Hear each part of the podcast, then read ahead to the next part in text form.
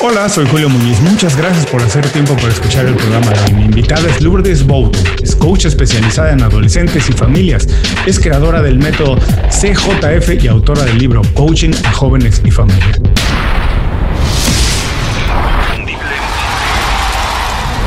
Esto es Inconfundiblemente. Aprende a ser tu mejor versión.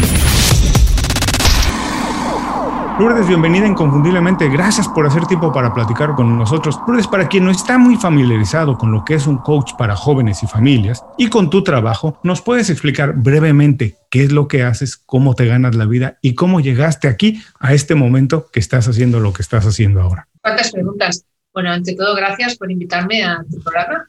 Es un honor. Eh, empezaré por cómo llegué a ser coach adolescentes, ¿vale? Bueno, yo tenía hijos pequeños, me dedicaba, hice una serie de trabajos que dejé, me dedicaba a la música y entonces yo quería estudiar psicología, yo soy licenciada en filosofía pura y entonces a mí me gustaba la psicología y no sabía si estudiar psicología porque quería dedicarme a ayudar a la gente a encontrarse a sí misma, ¿no? Entonces yo de repente en un periódico vi lo que era el coaching porque yo entonces no tenía ni idea de qué era el coaching. Y cuando yo vi lo que era el coaching dije, esto es lo que yo quiero hacer. Yo quiero ayudar a la gente a conectar con su potencial, ayudar a la gente a crecer como persona. Porque la psicología está muy bien, es muy necesaria, pero es un poco más, eh, trata los diagnósticos, las patologías mentales, y el coaching es como, como conectar a la persona con su fuerza interior, con su potencial, con sus fortalezas. Entonces yo cuando vi esto pensé, yo quiero, yo quiero ser coach. Entonces me puse como una loca a estudiar todos los cursos de coaching que encontré y más, de los que no están escritos, y sí, y entonces eh, es como una pasión, ¿no? Y entonces, porque coach quiere, coach quiere decir carro, ¿no? Es como um, es transportar a una persona de la situación actual a una situación ideal. Como pues eh, viendo los miedos que la limitan, eh, em, que ayudarla a gestionar las emociones, a que aprenda a gestionar las emociones, a visualizarse en un futuro como ella quiere. Bueno, y son muchas técnicas y una metodología muy potente, ¿no? Y entonces yo cuando acabé de estudiar me certifiqué, entonces empezaron a venir jóvenes, y yo no, lo, yo no lo elegí, empezaron a venir jóvenes y me di cuenta de que detrás de los jóvenes hay una familia y que muchas veces si el joven está muy bloqueado y la familia no hay y en la familia no hay un espacio nutritivo para que crezca y se desarrolle como un ser humano a todos potencial, pues entonces no, no, no, avanzaban, porque claro, si tú estás haciendo coaching y castigan a un, a un joven en una habitación encerrado, pues es un sinsentido, ¿no? Bueno, entonces al final, pues eh, digo, tengo que hacer también coaching a las familias cuando sea necesario. Entonces me encanta eh, las dos cosas. Me encanta, ayer hice dos sesiones de coaching para ver el propósito de vida, porque los jóvenes ahora mismo están súper desmotivados, tristes, rayados. Con la pandemia lo que ha hecho ha sido acentuar mucho más todos los problemas que hay. Entonces están muy tristes. Aquí en España están en plan para que estudie esto. Aquí es muy exigente el currículum, es mucho, muy cognitivo, muy de memoria. Y, y entonces, pues una de las cosas que les ayuda mucho es conectarte, conectarse con su propósito de vida son una serie de visualizaciones que lo que hace es ver todo el potencial y, hacer una frase, o sea, es un poco como, como, como sacar el talento que tiene el joven, ¿no? o sea, el, coach con las preguntas y con unas visualizaciones, pues lo, consigue, ¿no? Entonces es, entonces es que al final el joven dice, ostras, es que yo, yo, yo estoy en el mundo para eso, ¿no? Es que estoy estudiando para eso, no para sacar buenas notas, es que yo tengo mi vida va a tener un sentido, voy a tener que aportar este talento a, mi vida y a mi ámbito y al mundo, ¿no? Y entonces como se ve todo con otra perspectiva, entonces ya se motivan. Y bueno, no sé si te he contestado, no te he contestado o me, he enrollado mucho. No, buenísimo, pero oye, yo sé que tenemos el tiempo acotado, yo sé que vamos a correr, pero después de esto me han surgido muchísimas preguntas porque curiosamente yo también vengo del mundo de la música. He ah. trabajado casi 25 años en la industria de la música, a lo mejor tenemos que hacer otro programa para hablar de eso. Y al mismo tiempo llegaste al coaching porque quieres ayudar a las personas y nosotros en Inconfundiblemente tenemos la misión de ayudar a las personas a hacer mejor su trabajo. Eso es lo que realmente nos inspira y nos motiva porque creemos que a partir de eso se puede generar una dinámica en que la sociedad crezca. Pero rápidamente regresando a la parte del coaching para jóvenes y familias que empezaste, se acercaron los jóvenes, te diste cuenta que detrás de ellos hay una familia y que casi, casi no tenía sentido ayudar a uno si no le ayudas en todo el círculo, en el ecosistema en el que se mueven. Ahora, para las personas que nos están escuchando, ¿dónde se empieza? Sea, si es alguien, un joven es el que tiene que buscar la ayuda, me imagino que es muy difícil que eso suceda. Y cuando un papá se da cuenta de que tiene que buscar coaching,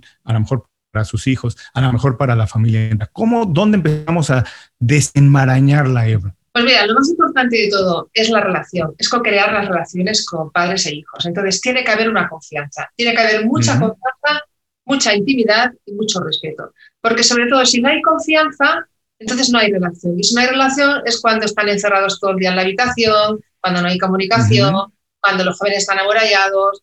Entonces, eso también pasa porque eh, estamos educando a la antigua. O sea, lo que está pasando en el mundo es que estamos en una revolución digital absoluta y estamos educando como, como hace dos siglos, más o menos. Porque yo, cuando era pequeña, estudiaba lo mismo que estudian ahora, más o menos, y mira si ha ido. Entonces, hay un choque generacional. Entonces, hay padres que todavía están en plan, ah, esto lo tiene que hacer porque yo lo digo. Pero claro, eso ya no funciona, porque tenemos a jóvenes que saben muchísimo, que se conectan, que se pueden comunicar con un segundo, que buscan todo en el Google, que si les das una bofetada te pueden denunciar. Entonces ahora lo que funciona es la confianza. Entonces, si no hay confianza y la relación, eh, hay gritos, hay conflictos y, el chico está amurallado o está aislado o hay, que hacer una sesión de coaching porque entonces eso conlleva que, se rebote, que se ponga la defensiva, que no quiera estudiar o que esté estresado o que esté desmotivado y está pasando mucho esto ahora mismo, mucho. Entonces, pues mm, es necesaria una sesión de coaching. Incluso ahora mismo, por la situación que estamos pasando, como no se pueden relacionar con sus amigos, están todavía más rayados, porque es una época que se necesitan referentes, además de los padres, referentes de amigos, ¿no? Entonces están muy rayados, ¿no? Entonces es una buena época para, para, para hacer coaching porque, bueno, la señal es esa, cuando hay conflictos, cuando hay gritos, eh, cuando, sobre todo cuando no hay confianza, cuando tú veas que pierdes la confianza con tu hijo y, ese, ese, juego, eh, esa relación bonita, ¿no? Entonces ahí tienes que buscar ayuda, porque si dejas mucho tiempo, igual es tarde, ¿no? Es mejor cogerlo pequeñitos, con 15 años, 14, ¿no? Que luego a los 18, 19, que ya sabes, depende de cómo. Y luego lo que también es muy importante que estoy viendo muchos casos de sobreprotección. ¿sabes? Entonces eso, mm, claro, al niño le cortan las alas, porque la sobreprotección es muy dañina, porque no valoran nada lo que hacen los padres, no valoran nada, no, les escuchan a los padres, están derrotados, enfermos y les da igual, porque les han enseñado a que ellos son como unos dioses, ¿no? Y que todo lo que ellos hacen así y lo tienen, ¿no? Y entonces esto mm, no, no se responsabilizan de nada y esto lo que hace es que no crezcan, no consigan lo que quieren, tengan mucha frustración y que hacen con la frustración se la echan encima de los padres. Y es un círculo vicioso. Entonces esto también a, los jóvenes hay que dejarles poco a poco, hay que soltar para que vayan tomando responsabilidades y, y que lideren su vida. Dos cosas que me parecen muy importantes de lo que nos acabas de contar, que a lo mejor muchas veces no ponemos atención y nos cuentas que muchas veces los problemas, el que no hay una relación fluida en la familia y quiero extenderlo a lo mejor al trabajo, tiene que ver con la confianza. Muchas veces no vemos eso, muchas veces no nos damos cuenta de que a lo mejor es eso lo que está roto y no confías en la otra persona hay que sanar eso. Pero también hablabas de que eh, estamos educando a los jóvenes como se educaban hace muchísimos años y las cosas han cambiado tanto. De hecho, te platicaba que yo trabajé en la industria de la música, entonces por esta razón, que es una industria donde la vida es un poco más relajada, yo tenía amigos, tengo amigos, yo no tengo hijos, pero tengo muchos amigos que tienen hijos y yo les decía, es que los hijos de ustedes son tal vez la primera generación que tiene padres cool, padres que pueden vivir de a lo mejor surfear. Ese es su estilo de vida y de eso se gana la vida. O de hacer música, y que no era muy común antes, era a lo mejor muy mal visto. O, de hacer páginas de Internet, cosas que empezaban a ser cool hace algunos años, ¿cierto? Pero la educación no ha cambiado. Para las personas otra vez que nos están escuchando, la educación no la vamos a cambiar mágicamente. Los programas de estudio están hechos como están hechos y hay quien los hace, tal vez porque hay detrás una idea específicamente para que no se cambien, ¿cierto? Pero para las personas que nos están escuchando, que saben que la educación que sus hijos están recibiendo no les va a dar los elementos que necesitan hoy para desarrollarse profesionalmente o personalmente, emocionalmente en el mundo. ¿Qué consejos les puedes decir? Este no es una sesión de coaching, pero ¿qué les podemos decir? Dos o tres pequeñas cosas que tengan que atender, que a lo mejor ellos puedan implementar en su casa, con su relación, con su familia. Mira, es muy importante transmitir seguridad y serenidad. Si el padre y la madre están perdidos, si se sienten perdidos, sienten que la vida no merece la pena o muy estresados o lo que sea, entonces los hijos no tienen unos líderes seguros, ¿no? Entonces, cuando pasen cosas como lo que está pasando ahora, como la pandemia, pues se van a sentir perdidos todos, y de perdidos todos al río, ¿no? Como hay un que dice, por aquí. Entonces, es muy importante que uno de los dos, por lo menos, tenga serenidad, tenga paz y transmita paz y seguridad. Luego, también es importante con que uno de los dos eh, haga todo esto ya es suficiente. porque los dos, pero claro, cuando no hay ninguno de los dos, eh, que cuando hay, una, cuando hay una inmadurez emocional, cuando, cuando hay un infantilismo, cuando hay mucha inseguridad, mucho miedo, pues claro, eso se convierte en un conflicto detrás de otro, ¿no? Entonces, primero, sentir seguridad, eh, paz, eh, ser positivo, optimista. Otra cosa muy importante es la transparencia. Ser transparentes con nuestros hijos, no contar milongas. O sea, hay que contar siempre la verdad. Y si hay una enfermedad, hay que contar la enfermedad con las palabras justas para que, necesite. Pero no se pueden ocultar cosas porque son muy listos, escuchan cosas y luego no, pierden la confianza. No solo pierden la confianza, sino encima se pueden asustar. Entonces, seguridad, transparencia. Y luego eh, la escucha, la confianza, escucharle de verdad, o sea, no ir con ideas preconcebidas, sino, a ver, voy a escuchar a mi hijo, a ver, es que ha suspendido siete, no sé qué, no, voy a escuchar a ver qué le pasa, a ver qué está sintiendo, por qué está así, qué es lo que necesita en este su vida, porque lo más importante es su bienestar, porque si no siente bienestar, no va a probar. Lo más importante es el ser su bienestar, ¿sabes? Y eso es muy importante y para eso hay que estar atentos y luego, por supuesto, poner límites. O sea, no se puede poner límites de una forma firme, o sea, poner límites no es echar la culpa, no es demostrar que se tiene razón, no es demostrar que se manda. Poner límites es que solo cuando sea necesario, no se pueden quemar los cartuchos, solo cuando sea necesario porque haya un peligro de verdad o porque haya una falta de respeto, porque nuestro hijo se tiene que relacionar con respeto. Y nuestro hijo, pues yo qué sé, pues si sale de noche y no sabe salir, pues tendrá que aprender a salir también tendrá que tener unos hábitos de higiene, ¿no? Lavarse los mm. dientes, la ducha, solo por cosas necesarias, pero no te discutas con tu hijo ni le pongas límites cada día por tonterías o por hacer la cama cada día, porque luego no, te, no te hará caso. Entonces, si tú eres coherente y, y, hay confianza, al final, aunque refunfuñen, van a hacer las cosas, pero tiene que haber un vínculo donde pase todo, si no hay un vínculo, porque el vínculo está cortado por la confianza, es muy difícil todo. Entonces, lo más, lo, más importante es recuperar el vínculo afectivo, el vínculo, la confianza. Bueno, hay cuatro cosas que nos mencionaste que todo el mundo debería tener a poner atención en su relación familiar, que es la seguridad, transmitir seguridad, que por lo menos uno de los dos o alguien de la familia transmita esa sensación de que eh, estamos en, bajo control. que, hay un líder, que hay un líder que lidera, exacto. existe un líder que hay, eh, estamos en control, yo sé lo que está pasando, sé hacia dónde tirar la pelota, que sean transparentes, que en la relación de familia, eh, y quiero transmitir esto a lo mejor también en el trabajo nos funciona, que exista esa transparencia de cuando hay algo, se hable con transparencia, como decías, con las palabras adecuadas, pero que no se oculte información hay que escucharnos y después poner barreras, poner límites y a los niños, a los jóvenes hay que ponerles de alguna manera. a los jóvenes y a los mayores, ojo. Y a los mayores también. Porque a lo mejor también nuestro hijo nos tiene que poner algún límite a nosotros. Yo lo he visto. No siempre tenemos la razón, no. De hecho, pensar que tenemos siempre la razón es donde empiezan algunos de los problemas. Quiero regresar a esto que decías de crear líderes, porque también quiero preguntarte esto y lo voy a intentar ligar. Decías, vamos a educar jóvenes que puedan convertirse en líderes. Muchas veces creo, en términos generales, esa concepción de los líderes se crean en la escuela y yo les doy en la casa otros valores pero en la escuela es donde aprenden a ser profesionales, donde aprenden a ser líderes, donde aprenden a, aprenden a trabajar, a relacionarse en el trabajo. Yo tengo más o menos la idea que no, pero tú eres la experta en eso. Es desde la casa se crean los líderes, desde la casa se educan a los jóvenes para convertirse en líderes más adelante. Si puedes profundizar esta idea, Lourdes, por favor. Sí, desde la casa se educan los líderes. a ver, el colegio también ayuda, sobre todo ayudaría mucho si tuviera una asignatura de desarrollo humano, de crecimiento personal o de liderazgo dos veces a la semana. Que aquí, por ejemplo, en España, algún colegio hace algún trabajo emocional, pero muy poco. Está muy, está muy enfocado a las matemáticas, a la lengua, a tonterías como el dibujo técnico, que ya me explicarás, en sociales hay una persona que quiere ser psicóloga, pero que tiene que estudiar dibujo técnico.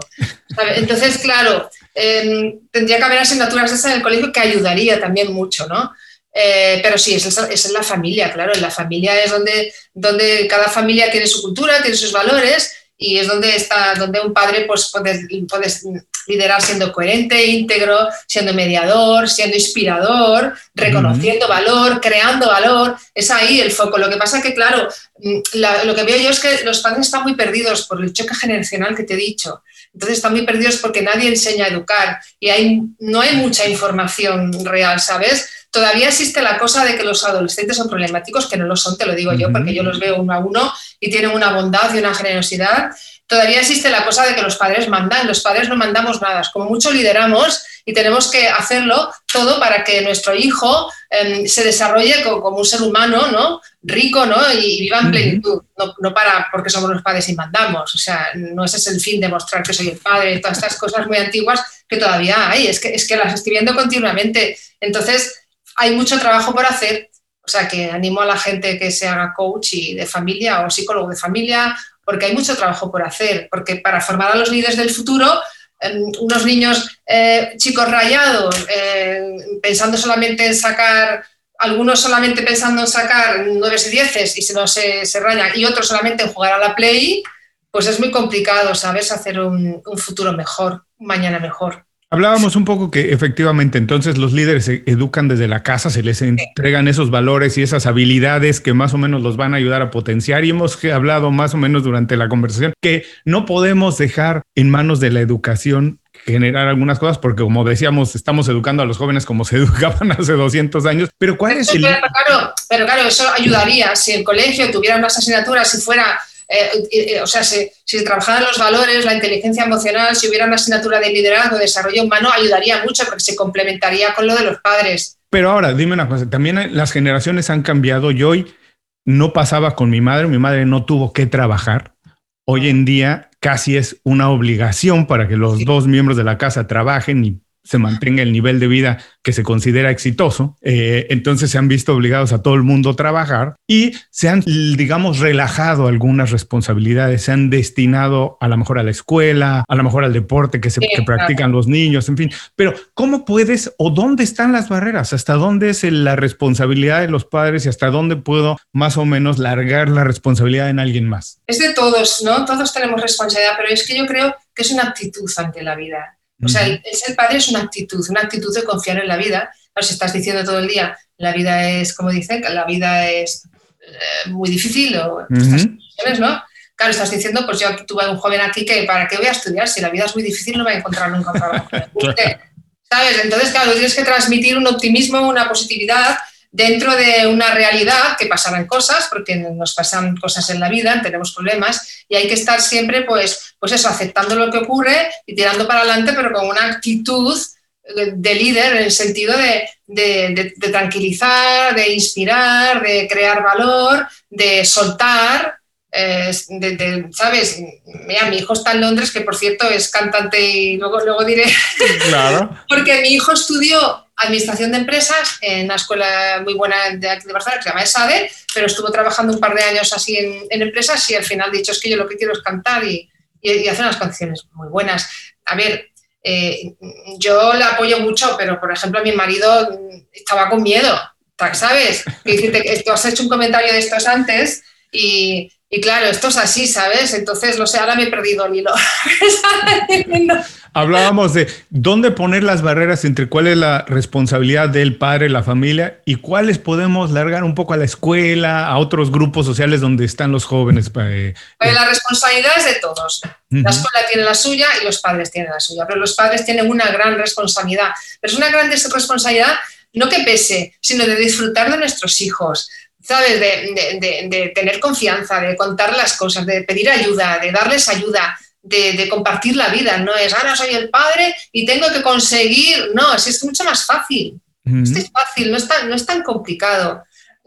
son frases. Yo, por ejemplo, mi hija tiene una, una, cosa, una cosita de salud, una tontería, y yo mm, el otro día pues le dije, ay mamá, es que tengo que ir a, porque yo creo en la medicina natural y en la, y en la, perdón, la normal y en, la, y en, la, y en, otras opciones de más holísticas, ¿no? Entonces le digo, mira, Elena, eh, nunca dejes tu salud en manos de un médico. Siempre tienes que ser tú al final la que decides. El médico te va. Entonces siempre hay que estar con esta actitud de educando, ¿sabes? Un poco.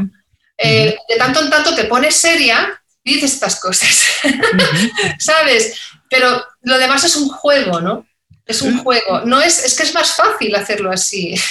Ahora que comentabas esta relación que tienes con tu hija, me viene, me recuerdo mucho que muchas veces, muchas personas hablan de que, que algunas personas tratan a sus hijos como amigos y tienen una relación casi de amistad.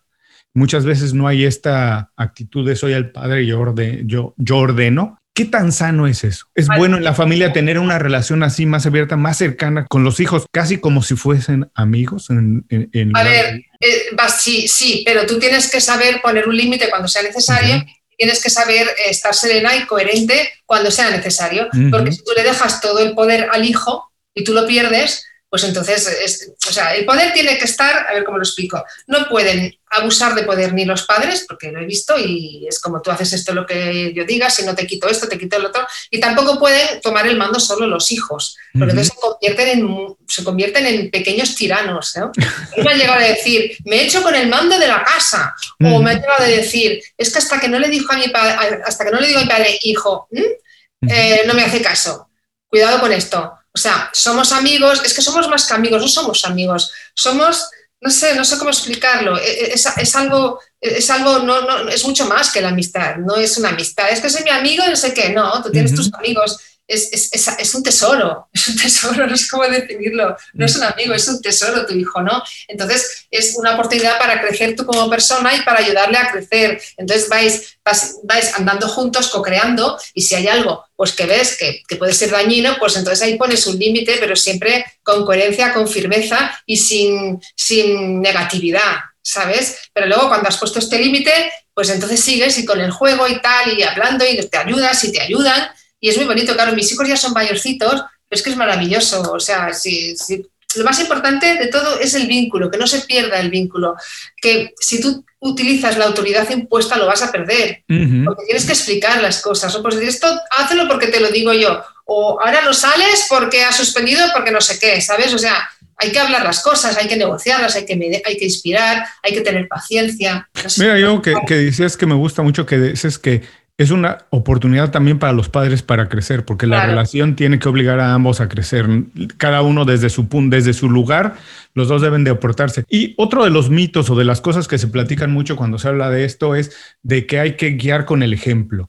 Más como has hablado toda la conversación, que no se trata de imponer, se trata más de educar a partir del ejemplo y a lo mejor los hijos empiezan a, a a ver si eso funciona, si mi padre hace eso y eso ha funcionado, a lo mejor lo empiezan a repetir. ¿Es cierto, es valioso guiar con el ejemplo o, hay momentos en el que no es tan recomendable? Es más que ejemplo, es coherencia. Es coherencia de vida, coherencia, coherencia con lo que dices, con lo que haces, con lo que piensas, ¿no? Es coherencia, ya no es ejemplo, porque, vale, tú puedes leer y tu hijo lee, claro, yo me he encontrado aquí que es que mi hijo no no lee nunca. Y el hijo contestó, cuando tú leas, yo leeré. O sea, tú no puedes obligar a tu hijo que leas y tú no lees. ¿no?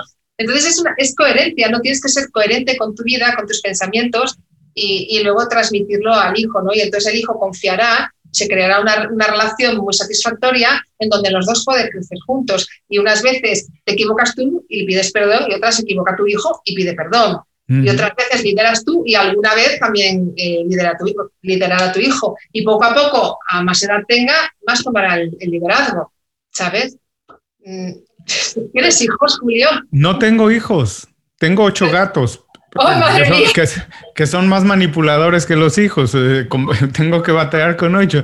Pero hoy quería preguntarte una cosa, porque eh, regresando también a la idea de, de los dos crecer y que nos decías que muchas veces los padres pueden o deberían aprender cosas de los hijos, por eso hay que escucharlos.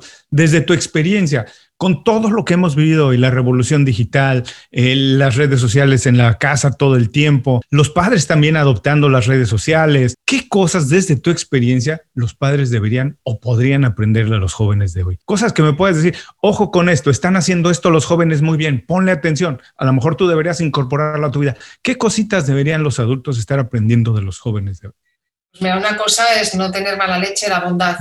La bondad. Ah, Son puros. No tienen casi mochilas, porque claro, no han tenido tiempo, ¿no? Entonces, eh, es una pena, porque cuando tienen 12, 13, 14, son como, están muy abiertos, están, no sé, son especiales, ¿no? Pero luego de repente pasa algo en, en la ESO, aquí se llama la ESO, no sé ahí cómo se llama, o secundaria, y entonces ya se ponen a la defensiva, se ponen, ¿sabes? Es como dejar que esa bondad eh, florezca, ¿no? Esa, esa pureza que tienen, eh, fijarnos en la pureza y en la bondad de nuestros hijos, la inocencia, la inocencia, ¿no?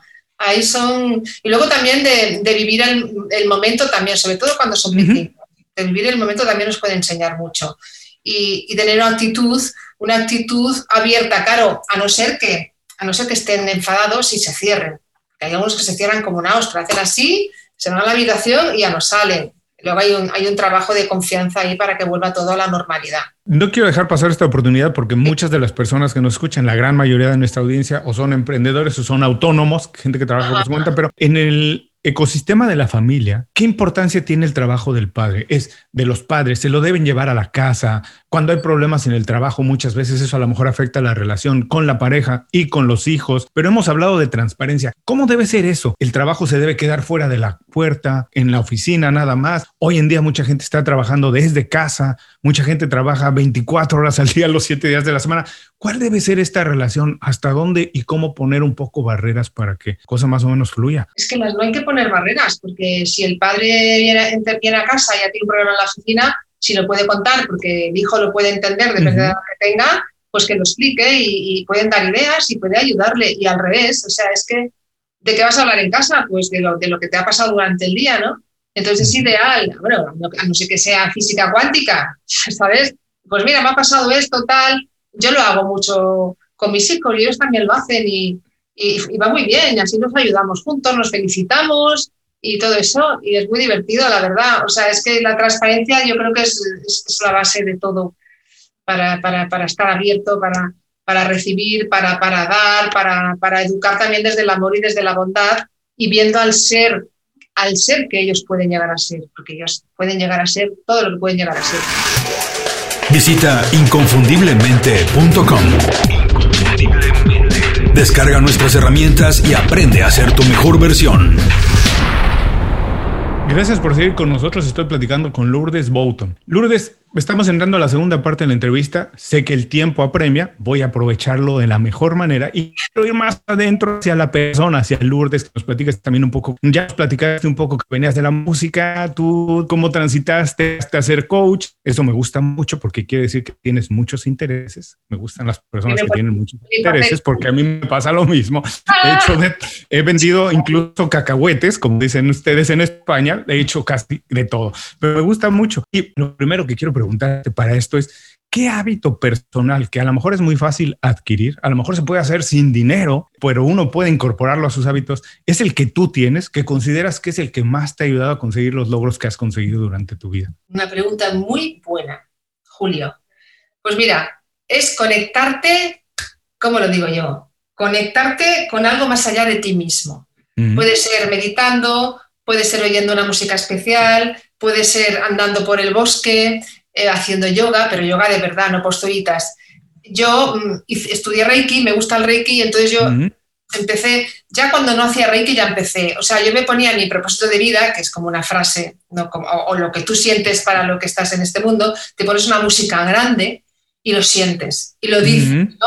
Entonces, a ver, esto es un poco espiritual, ¿no? Pero mm, yo puedo notar cómo, cómo, me entra la energía, ¿no? Porque claro, nos tenemos que cargar de energía, si no nos somos como las pilas, nos descargamos. Entonces tú tienes que, que, cargarte de energía. ¿Cómo te cargas la energía? ¿Cómo te motivas? ¿Cómo te enfocas en, lo que quieres hacer? ¿Qué es lo que mantiene la llama continuamente encendida en ese camino que has elegido? Entonces es eso, tienes que buscar una conexión con algo más allá, con tu interior y con algo más allá de ti mismo, con el universo, ¿no? Y yo la forma que lo hago no es una forma única, es esa, yo, sentir, yo ya no lo digo, ya siento mi propósito de vida, me pongo una música y entonces intento conectar, pues, pues eso, pues, pues hasta con mis antepasados, con todo lo que hay, ¿no? Y, respiro y me lo paso bomba. Y entonces me cargo, me cargo las pilas, que puede ser uno que vaya al gimnasio, que puede ser de meditación, que puede ser el bosque, pero hay que cargarse las pilas. Y entonces cargarse las pilas es, eh, no es evadirse bebiendo una cerveza, ni evadirse viendo una serie, ni evadirse bebiendo vino. Es estando con uno mismo, sintiéndose, atreverse a sentir, estando con uno mismo y, ir más allá de uno mismo, de la forma que sea. Eso es muy importante. Qué bueno que mencionas esto porque efectivamente muchas personas creen que cargarse de energía es terminando el trabajo, irse a tomar una cerveza, que no está nada mal, me gusta mucho la cerveza, me gusta mucho el vino, pero, pero no tiene nada que ver, de verdad. Eso no, no tiene su momento. Si no, si no, acabando esa actividad, no sales con ganas de hacer otra cosa o más, pues entonces no te estás cargando correctamente de energía. Y como tú dices, suena un poco espiritual, pero en términos científicos, eso somos, somos también energía, ¿no? Las células y todo lo que corre dentro de nuestro cuerpo es energía eh, eh, esa electricidad realmente está comprobada. Así que me gusta mucho lo que acabas de decir. Hay que tomar tiempo para conectar con nosotros. El problema es que el estilo de vida en el que muchas personas han decidido tener, no les da ni siquiera tiempo de conectar con ellos mismos. Ahora, esto... Claro, ellos dicen, voy a desconectar, pues lo que tienes que hacer es conectar. Claro, claro. El lenguaje está completamente al revés, como dices. Ahora, esto se va a quedar nada más entre nosotros, no se lo voy a contar a muchos, salvo a las personas que nos escuchen. Dinos qué hábito personal no tienes, pero te gustaría tener y por qué. El hábito personal que no tengo, bueno, yo nado y hago yoga, ¿no? Yoga terapéutico. Leo mucho, eh, el hábito personal que no tengo que me gustaría tener es quizá primero pasear más por el, por el bosque, porque ahora no, no podemos con todo el confinamiento. Y, yo vivo en una ciudad que es Barcelona. ¿eh? Eso primero, ir más al bosque porque me encanta. Y luego, eh, bueno, quizás, es que no sé, a veces pienso, tendrías que ser más, más estructurada pero me va bien así, ¿no? Hay gente que se lo apunta, a ver, yo me apunto todas las cosas, ¿no? Pero hay gente que se apunta en la agenda, yo también me apunto todo lo que voy a hacer. No, yo creo que no, que no hace falta ser más estructurada. y llega a la conclusión de que no yo sola. bueno, además hay que, hay que conocernos, ¿no? El problema es de que hablábamos antes, unos minutos atrás, que la gente no, no se da tiempo, las personas no se dan tiempo ni de conectar, de conocerse de ellos mismos, pero si sabes que para ti la estructura, como otras personas la entienden, no funciona, bueno, es porque te conoces y sabes lo que funciona para ti, cómo te cargas de energía. Lourdes, antes de irnos, por favor, recomiéndanos un libro, una película, una serie, lo que quieras recomendarnos pero dinos por qué no lo recomiendas, que las personas puedan utilizarlo como fuente de información o de inspiración. Vale, mira, lo primero, el libro que he escrito, que es Coaching a Jóvenes y Familias, que lo pueden leer todas las personas.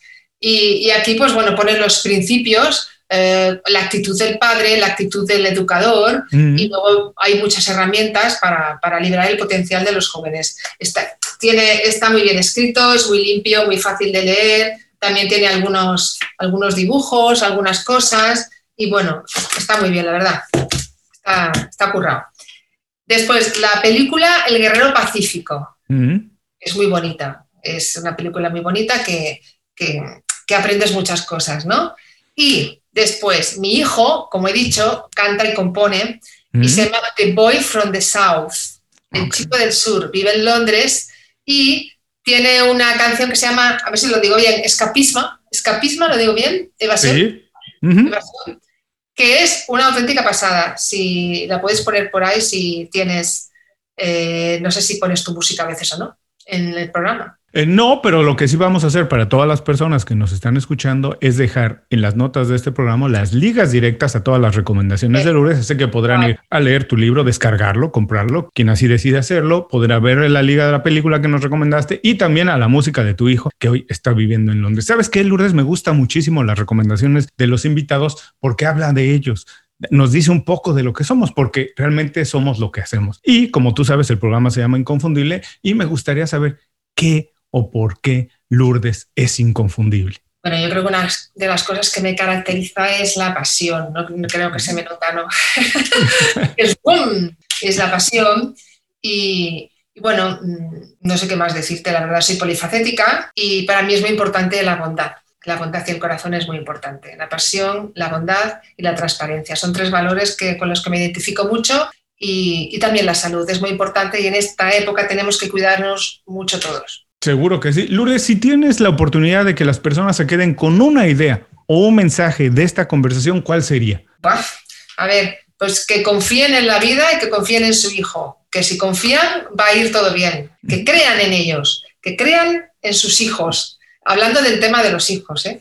Y en cuanto a los adultos, lo de la conexión que hemos hablado, que se carguen las pilas para tener una buena energía para, para, para, porque son como ondas ¿no? que transmitimos, vaya donde vamos, ¿no?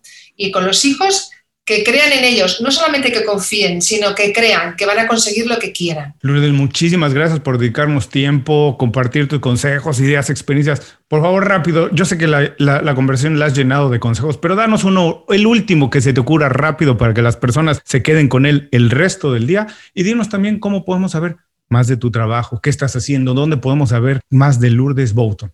Podéis saber más, más programa, podéis saber más de mí en la web que es coachingajovenesyfamilias.com mm. o coachingdeadolescentes.com, es que tengo tres webs, o coachingboughton.com.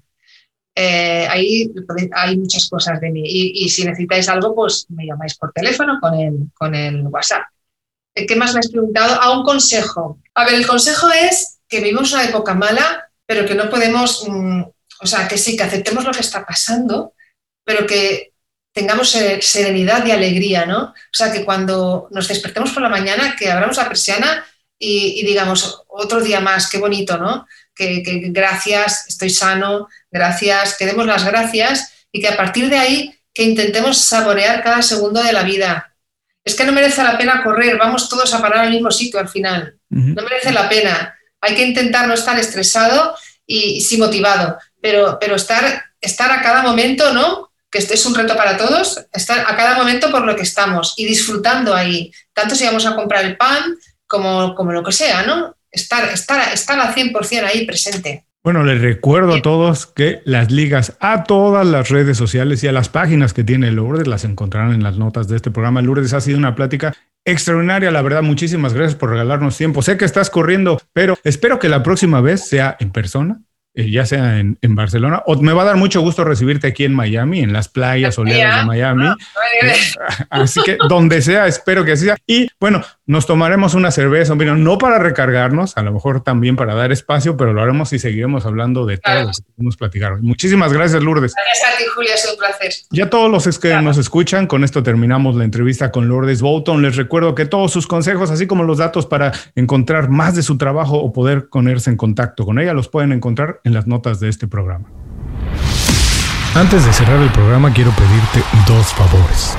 Primero, si algo te pareció interesante o motivador y conoces a alguien que se pueda beneficiar con esa información, comparte el programa con ellos. Eso nos ayuda a todos. A ti por fortalecer tu red de contactos, a ellos por recibir información útil y a mí porque más personas conocen inconfundiblemente. Segundo, suscribiéndote a nuestro boletín para recibir de manera gratuita información, recursos, consejos e inspiración para impulsar tu desarrollo profesional o crecer tu negocio. Recuerda que lo que importa no es tener un trabajo o un negocio que te dé para vivir, sino un estilo de vida donde crezca lo mejor de ti.